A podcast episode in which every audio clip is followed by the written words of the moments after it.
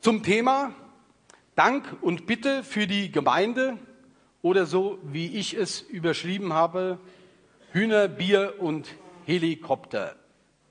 Der Emanuel hat es schon angekündigt, wir sind in einem ganz neuen Abschnitt drin, weil wir das erste Mal einen Brief, einen Brief betrachten, den eine Gemeinde erhalten hat, nachdem Jesus an Himmelfahrt diese Erde verlassen hat. Ganz neue Aspekte. Ein Brief. Kennt ihr einen Brief? Logischerweise kennt ihr noch einen Brief. Das ist aber gar nicht so selbstverständlich alles. Ich will euch das erklären. Ein Brief ist ja ein sogenanntes asynchrones Kommunikationsmittel. Also in dem Moment, wo ich das schreibe, liest der andere es noch nicht. Das gibt einem die Chance, dass man das, was man da formuliert, natürlich sehr genau überlegen kann. Man kann sich also sozusagen Kopfgedanken machen, bevor man etwas schreibt.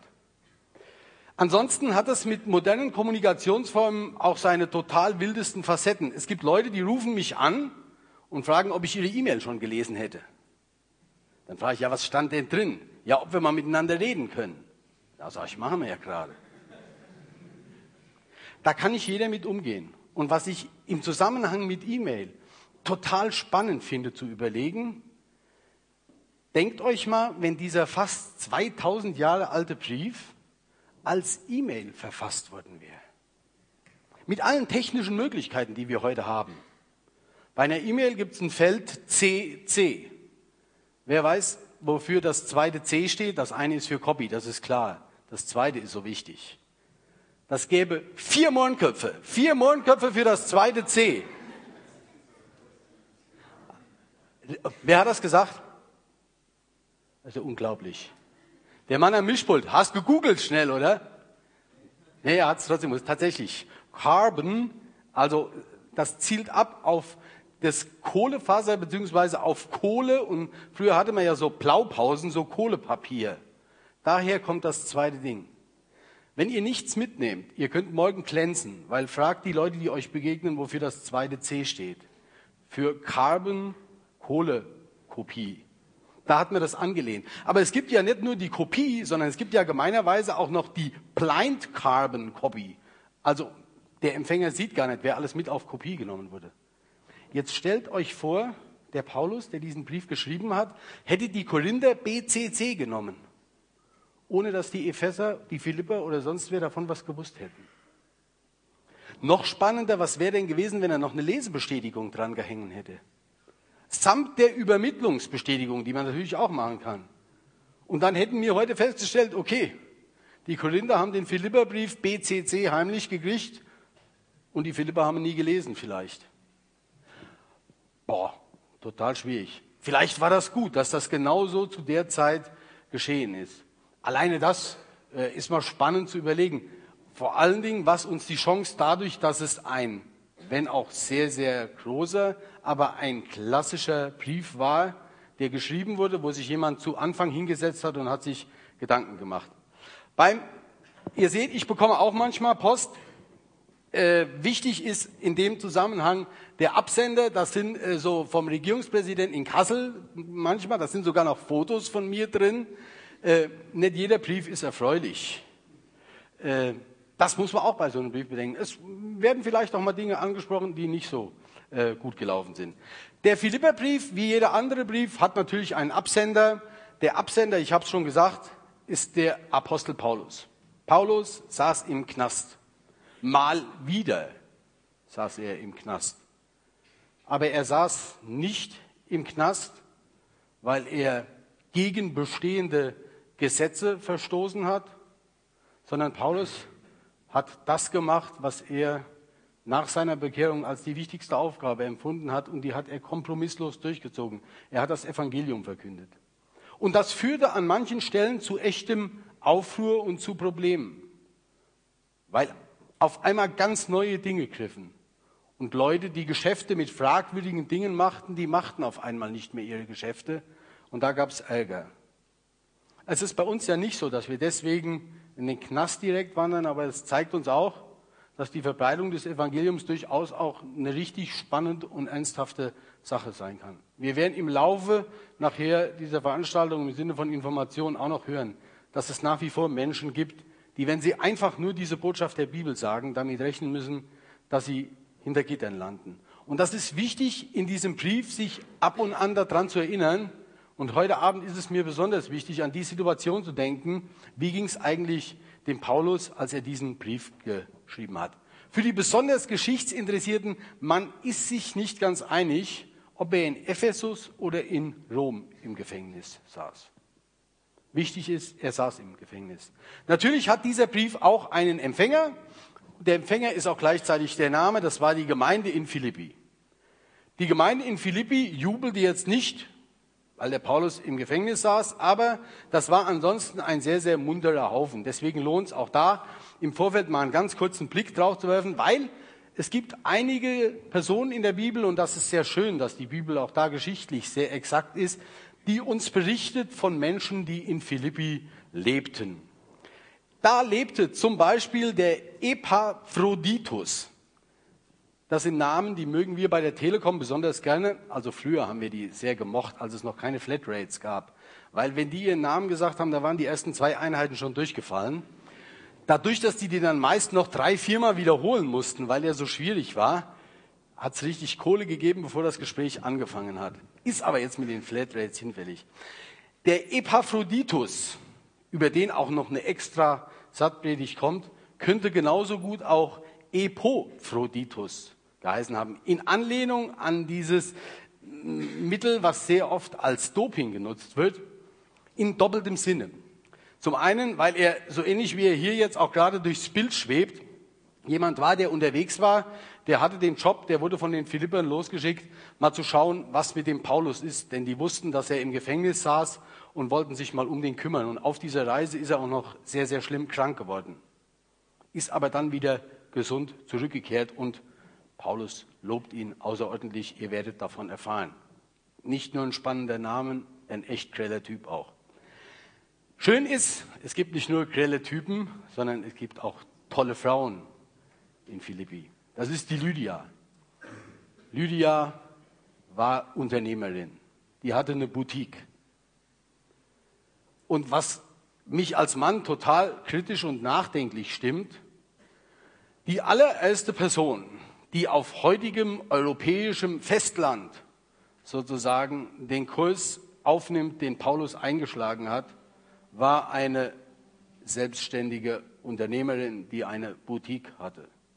Das war kein Männergebetskreis, wo Paulus zunächst auf fruchtbaren Boden gestoßen ist.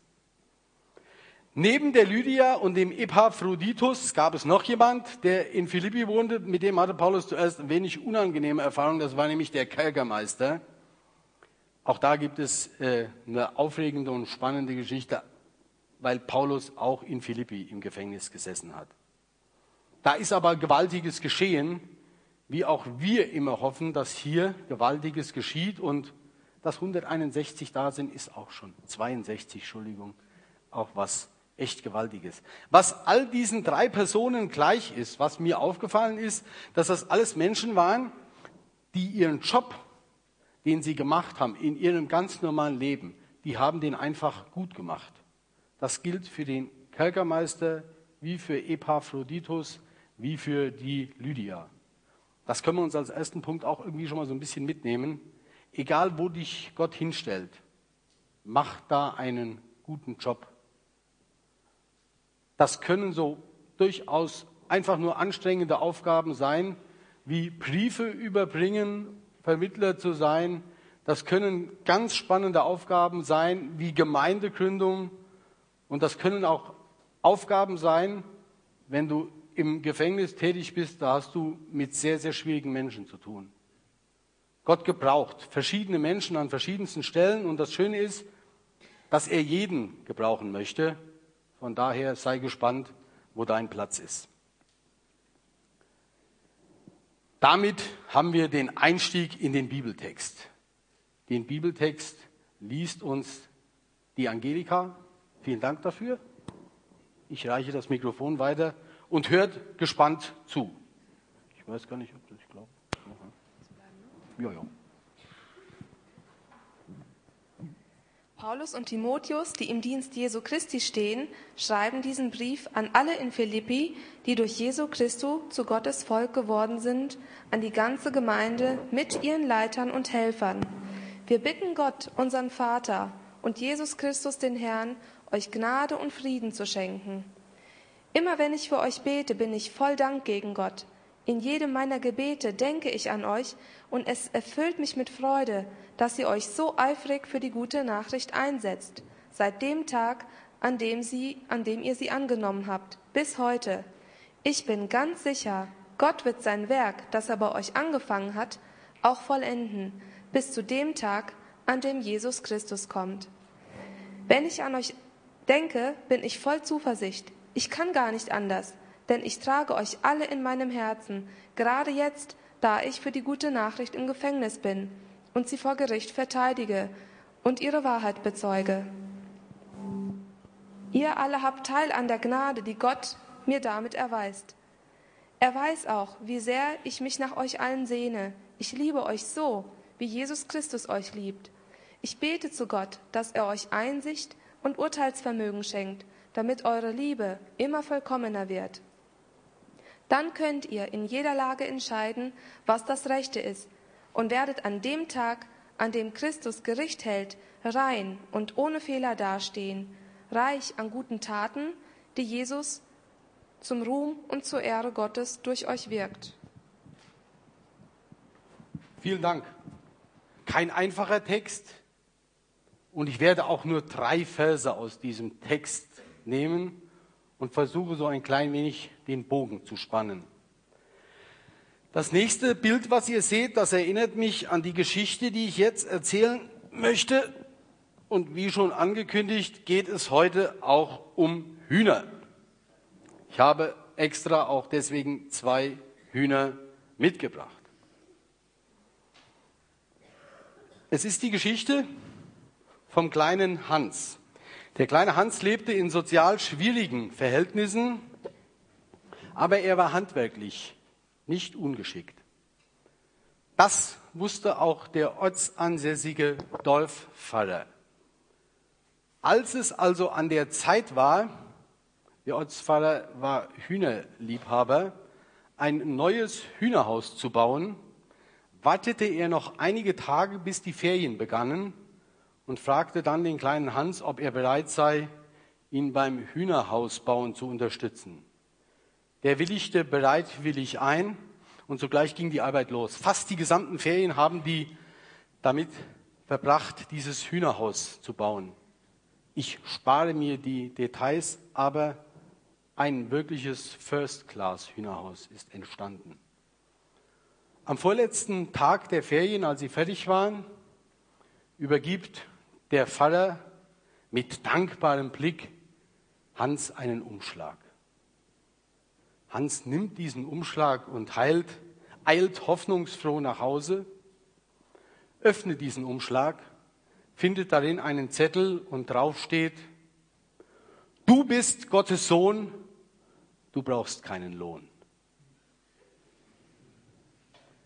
Es vergingen genau zwei Tage, der Pfarrer steht nach dem Frühstück auf und geht zu seinem geliebten Hühnerhaus und stellt mit totalem Entsetzen fest, nicht ein Huhn mehr im Hühnerhaus.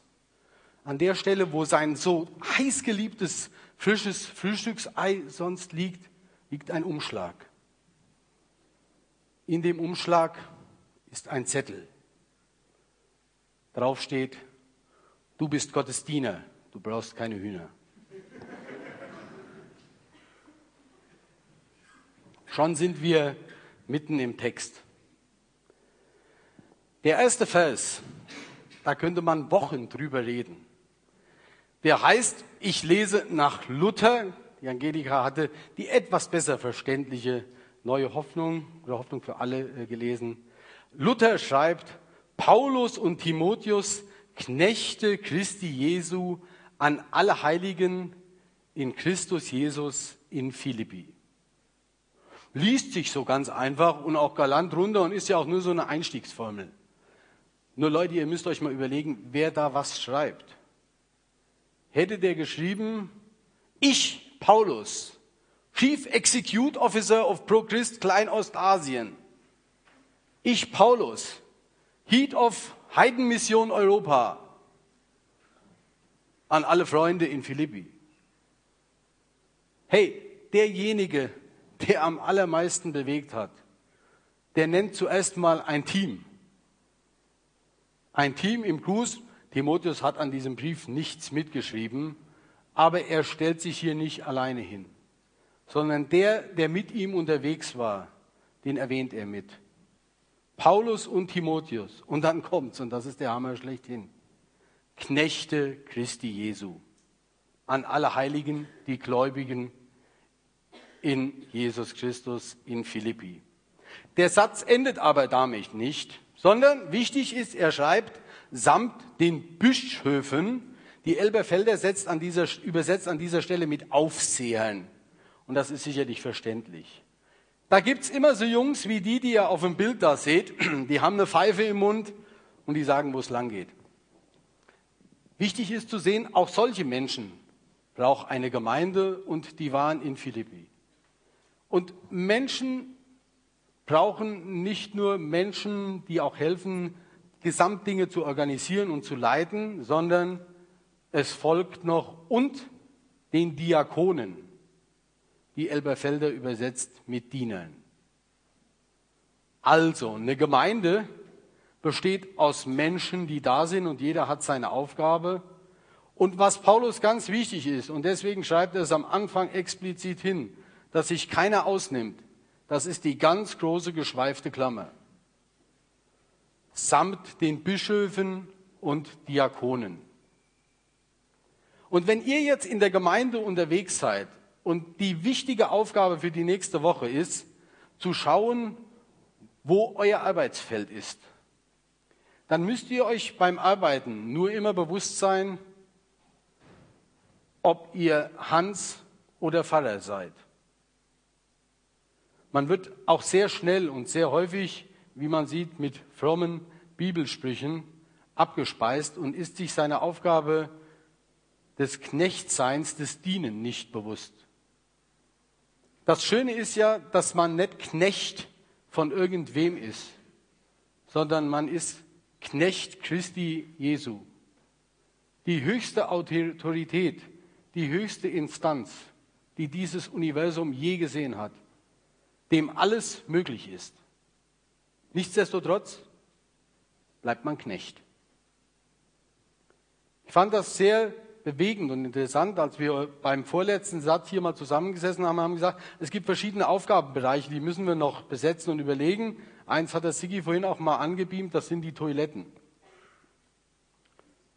Und das ist ein wichtiger Job, auch da anschließend zu gucken. Und es ist wahrlich kein angenehmer Job. Hier vorne zu stehen und 161, 62 Leuten Mohrenköpfe zu spendieren, das ist ziemlich einfach. Und das ist auch populär. Und da kommen auch manchmal noch anschließend Leute und sagen, das hat mir gefallen. Wenn du anschließend von kleiner 162 Leuten irgendwelche Reste auf der Toilette beseitigen musst, dann kommt keiner und sagt, hey, das war aber klasse, dass du da meinen Abfall mal noch weggemacht hast. Und es gibt diese Menschen, die genau dieses Dienstbewusstsein haben.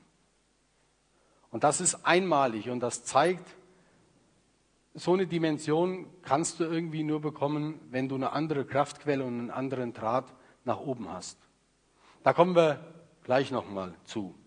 Also, denk dran, du bist Gottes Diener, du brauchst keine Hühner. Dieser Spruch sollte uns mahnen vor Hochnäsigkeit und uns bequem in das gemachte Nest zu setzen. Gott hat keine anderen in Dillenburg und Umgebung als die, die zu ihm gehören. Und dazu zählen auch diese 162 hier Anwesenden. Deshalb ist es wichtig, so wie Paulus das am Anfang auch geschrieben hat, Mut zum Knechtsein zu haben, Mut zur Demut. Die Hühner sind durch. Wir kommen an den nächsten Punkt. Der Vers 3 heißt, ich danke meinem Gott, so oft ich eurer gedenke.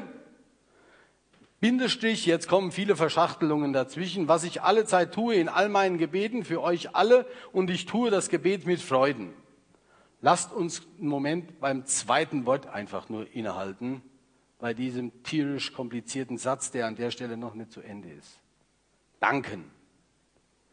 Ich habe es zweimal unterstrichen und damit das alle wach wären, stelle ich mal kurz eine provokante These auf, die heißt, Wer dankt, sündigt nicht. Ein Moment nachdenken. Könnte das sein? Falsch oder richtig? Grundsätzlich muss man in jedem Fall schon mal sagen, ist das falsch. Ich kann nicht sagen, wer irgendwie hier einmal dankt in seinem Leben, der läuft nie mehr Gefahr zu sündigen. Im Speziellen kann das auch falsch sein. Wenn jemand zu dir sagt, du blöder Hund, und du sagst danke gleichfalls, okay. Lasst uns trotzdem nochmal über diese, diesen Gedanken des Dankes und diese ach so wichtige Haltung nachdenken. Da sitzt einer im Knast und dem geht es da wahrlich nicht so gut, weil die Knaste damals, heißt die Mehrzahl von Knast, Knaste? Knaste, Knäste? Ja, eh, Gefängnisse meine ich in jedem Fall. Die, das waren ganz, ganz schlimme Kellerlöcher. Und der schreibt an eine Gemeinde, die ihr, ihr habt das ja gehört, das ist ja quasi wie ein Liebesbrief, äh, wie er die da äh, betitelt, wo er aber weiß, natürlich denken die auch an ihn, aber die sitzen da und denen geht's gut. Und er sagt nicht, liebe Leute, was ich euch zuerst mal sagen wollte, die letzten 30 Tage gab es keine Mohrenköpfe. Es gab jeden zweiten Tag ein bisschen Brot. Und fängt dann an, das runter zu erzählen. Das ist ein so wichtiges Problem bei uns Deutschen, weil wir Meister da drin sind, auf hohem Niveau zu klagen. Und diese Grundhaltung des Dankes, könnt man die Psalmen durchblättern, da macht er eine Strichliste, wie viele vom Danken erzählen. Natürlich ist auch Klagen berechtigt und vernünftig. Aber überlegt auch mal in eurem Umfeld, wo dankbare Menschen sind und wie ihr die empfindet und wo eher so diejenigen sind, die dir immer sagen, dass sie an der dritten Nachkommastelle noch irgendwas finden. Deshalb finde ich, der Dank ist so wichtig und ich erkläre jetzt mal, weshalb ich diese These aufstelle, wer dankt, sündigt nicht. Und deswegen solltet ihr euch bemühen, den Dank wie auch immer ihr das schafft, ein bisschen zur Grundhaltung, nein, nicht ein bisschen, zur wesentlichen Grundhaltung eures Lebens zu machen. Kleines Beispiel dazu. Es gibt eine Fülle von Fragen, die sind in den Geboten gar nicht so klar geregelt und ihr habt es natürlich schon gemerkt, wir sind schon beim zweiten Punkt. Der zweite Punkt heißt Bier. Die Marke ist egal. Meine Schwager trinken gerne Krombacher. Ich trinke lieber Jever, ich habe dann mal Kronbacher mitgebracht. So. Jetzt fragst du dich natürlich, hey, wo steht denn was? Äh, zum Kronbacher steht schon mal gar nichts in der Bibel. Also wie ist das mit Bier trinken überhaupt? Ich war mal am Oktoberfest. Das war eine ganz spannende Erfahrung.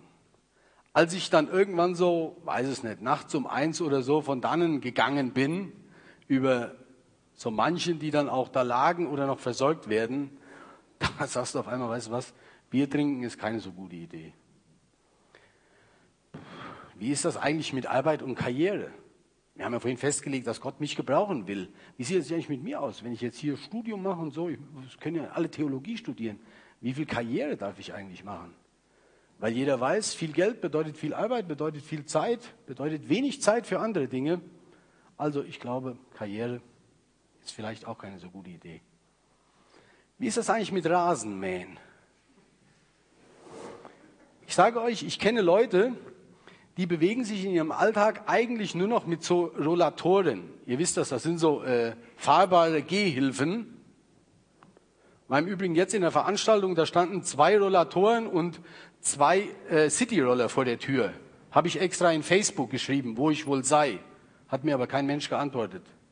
Ich war in einem Gottesdienst. Das ist ein Zeichen für, ein gutes, für einen guten Gottesdienst.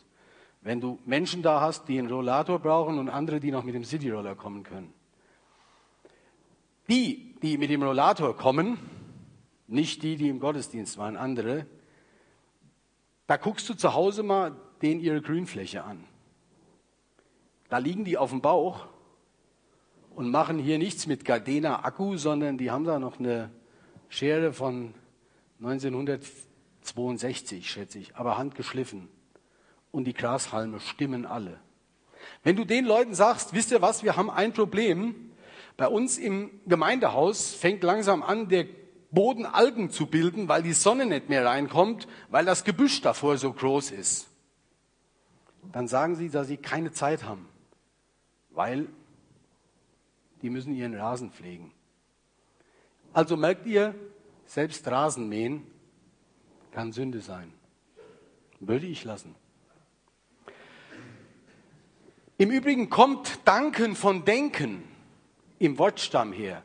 Und das ist das Wichtigste. Nicht, dass du sagst, hoho, eigene Intelligenz, ich fange mal an, schlau nachzudenken, sondern wenn du anfängst zu danken, dann reflektierst du mal ein ganz klein bisschen darüber, was dir vielleicht heute oder gestern passiert ist.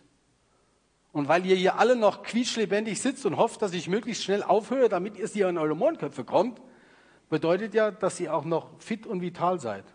Und euch ist es sogar was wert, in einen Jugendgottesdienst sonntagsabends zu gehen. Das ist alleine schon ein großer Grund zum Danken. Wer dankt, sündigt nicht. Und jetzt gehen wir genau die gleichen Beispiele nochmal durch und sagen, jetzt fange ich mal an und gucke, wenn ich sage, ich überlege mal, wenn ich für das Bier danken möchte, dann, und seid so nett wie bei den Mohnköpfen, haben wir ja jetzt gelernt, nagelt mich nicht auf Zahlen fest.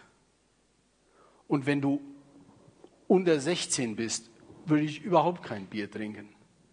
Und wenn du über 18 bist, dann trinkst du so lange Bier, wie du Gott aufrichtig dafür danken kannst. Als gesunder Mensch. Es gibt immer irgendwelche Ausnahmen, wo ich kategorisch sagen würde, Finger vom Bier. Nicht zuletzt, wenn irgendjemand auch noch ein Auto fahren will. Aber fang mal an bei den Dingen und da hat jeder seine andere Baustelle. Bei mir ist das auch dankenswerterweise nicht das Bier, aber trink so viel Bier, wie du Gott dafür danken kannst. Das fängt ja bei manchen schon an, beim zweiten oder dritten Bier das rein verbal zu äußern. Wir wollen vor der Gesamtäußerung gar nicht sprechen, zu sagen, wie sieht es denn eigentlich insgesamt aus? Meine ich, Gott findet das noch gut? Im Übrigen sage ich dann, arbeite genauso viel, wie du den Eindruck hast, dass du Gott für deine Arbeitsstelle und dein Umfeld noch danken kannst. Und versuch keine billigen Entschuldigungen zu finden, egal in welchem Engagement. Und natürlich, mäh so viel Rasen, wie du Gott dafür danken kannst, dass er diese Welt so unglaublich gut geschaffen hat. Aber auch das hört irgendwann auf, wo du meinst, du müsstest da noch ein bisschen Nachhilfe geben, dann ist es manchmal wichtiger, den ein oder anderen Grashalm sprießen zu lassen und an anderer Stelle Dinge zu tun. Jeder hat seine eigene Baustelle in den Dingen, die vielleicht in den Geboten gar nicht so klar geregelt sind. Macht die Dinge so oft, wie ihr Gott guten Gewissens dafür danken könnt. Ganz kurzer Erfahrungsbericht. Blick auf die Uhr. Aus dem Alltagsleben. Ah, ich habe es vergessen im Auto. Ich habe ja ein, äh, auch ein, ein Handy, habe ich, und da brauchte ich äh, irgendwann ein, ein Ladegerät für und da habe ich mir ein Ladegerät fürs Auto gekauft. Bin von Natur aus leider ein geiziger Mensch, von daher könnt ihr jetzt nochmal abspielen, was es kostet, für 162 Leute Mondköpfe zu kaufen. Sage ich meinem Sohn, hey, schau mal im Internet, was gibt's denn da? Sagt er, gibt's ein super Ladegerät, äh, kostet 6,69 Euro. Sag ich, bist wahnsinnig, muss ich googeln, muss gucken, Ebay, habe ich eins gefunden, 4 Euro, so und so viel. Das Ding sofort natürlich geordert, kam auch wenige Tage später, hervorragend, passte alles, Handy wurde geladen, sensationell. Vergingen 14 Tage, Handy wurde nicht mehr geladen. Warum?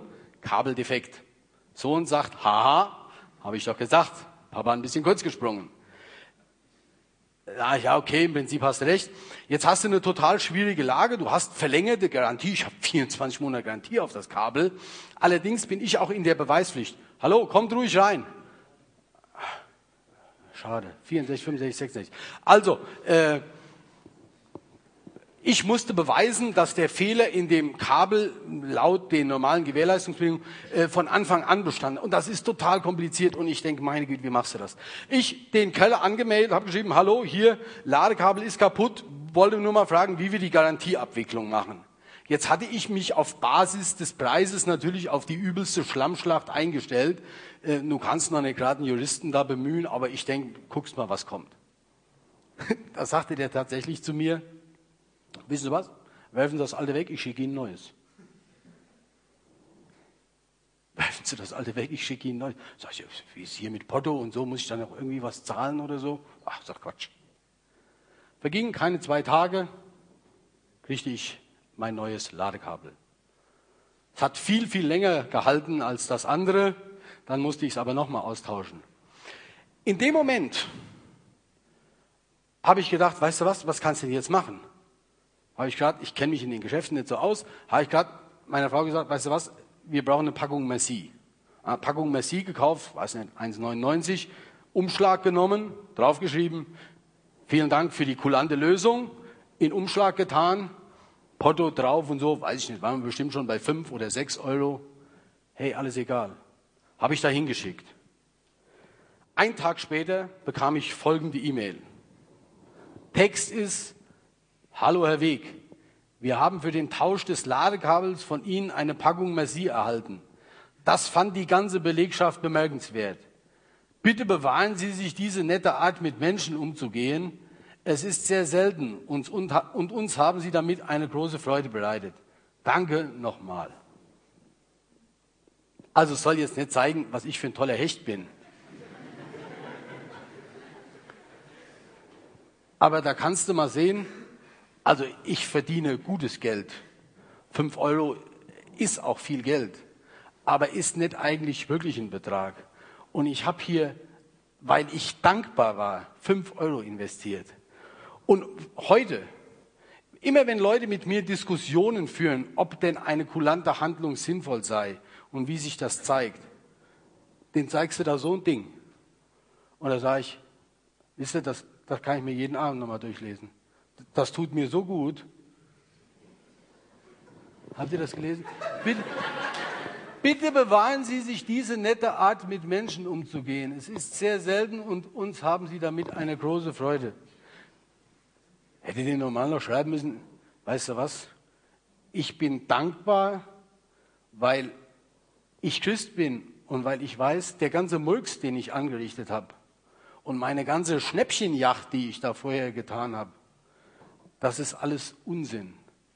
Ich bin ein zutiefst dankbarer Mensch, weil ich weiß, da gibt es einen Gott, der hat alles investiert, damit dass es für mich eine Perspektive und eine Zukunft gibt.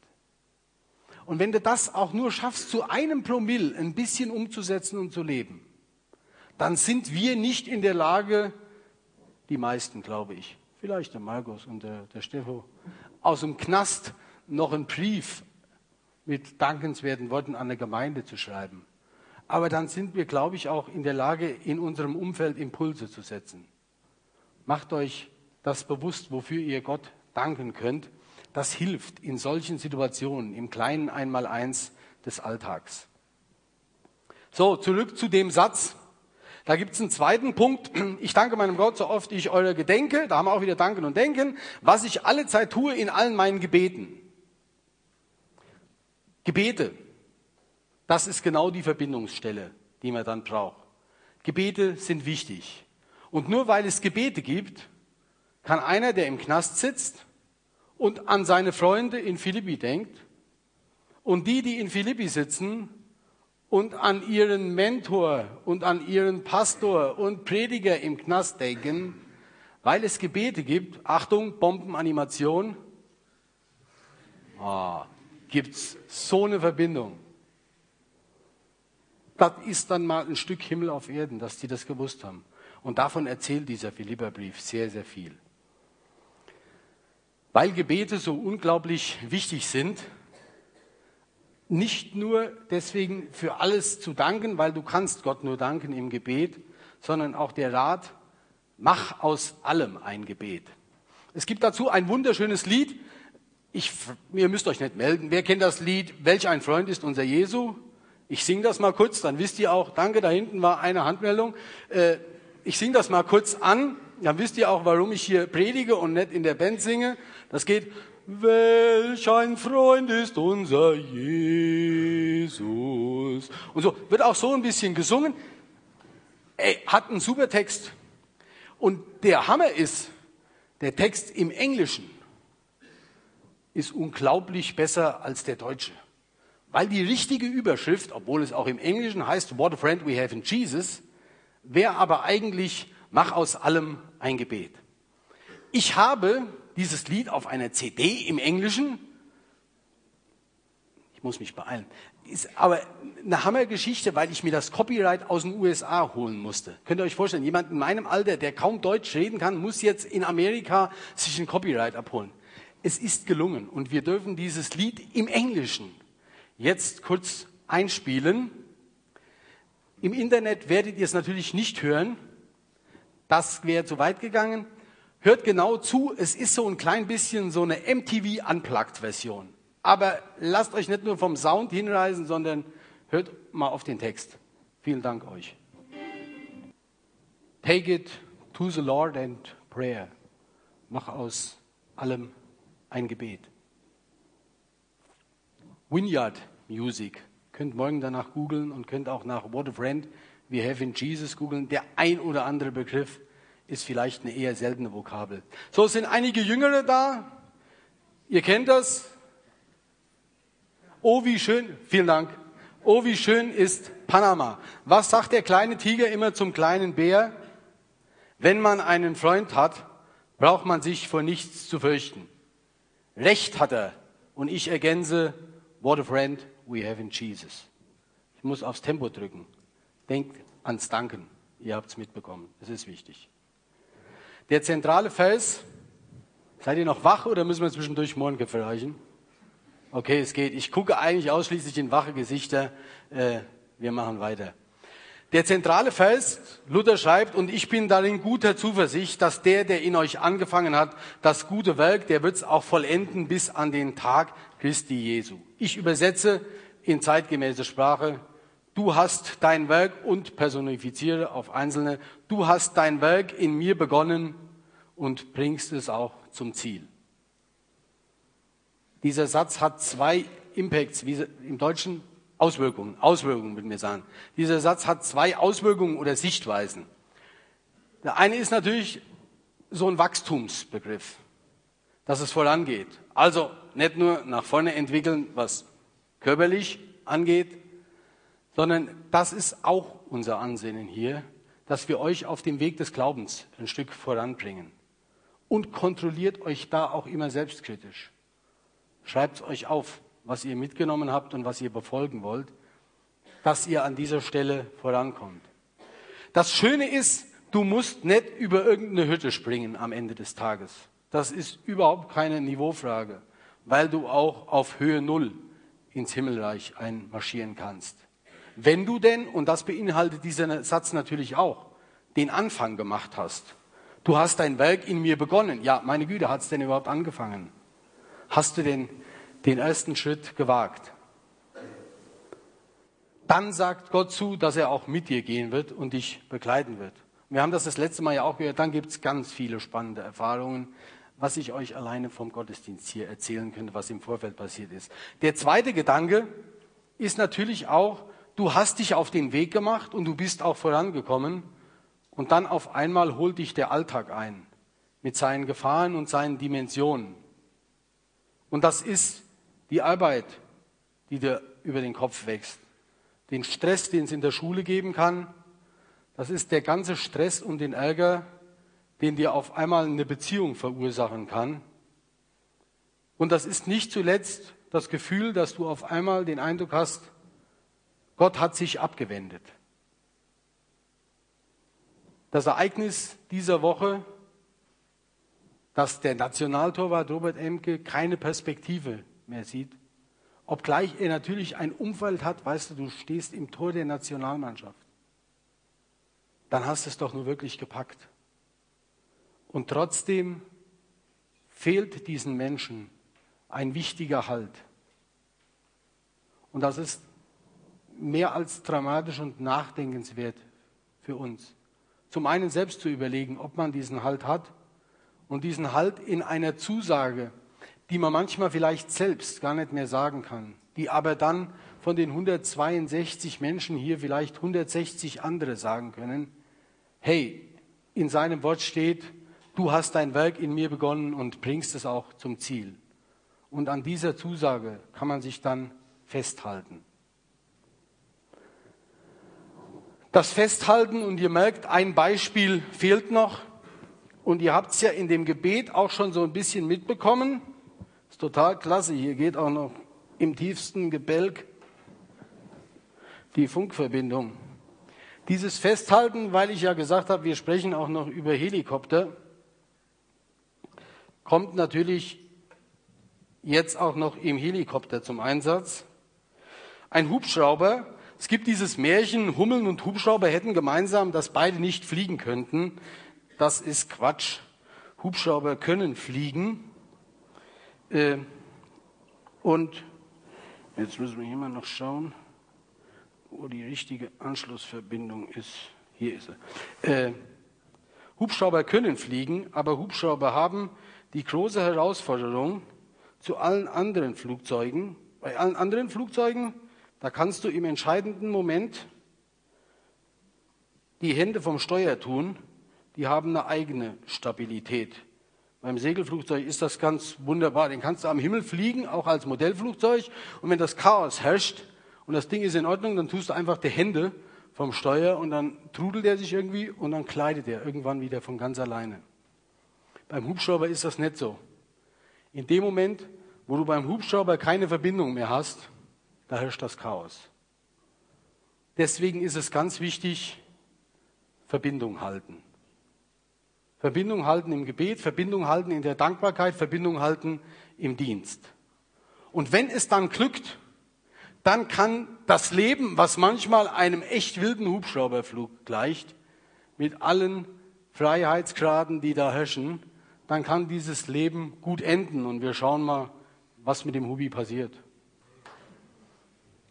Man will nicht so viel über das Gleichnis oder das Bild sprechen, das hinkt an einigen Beispielen. Wir haben lange gesprochen zu Hause, wie wir das machen, aber ich sag, weißt du, Gott ist der, der dein Leben steuert.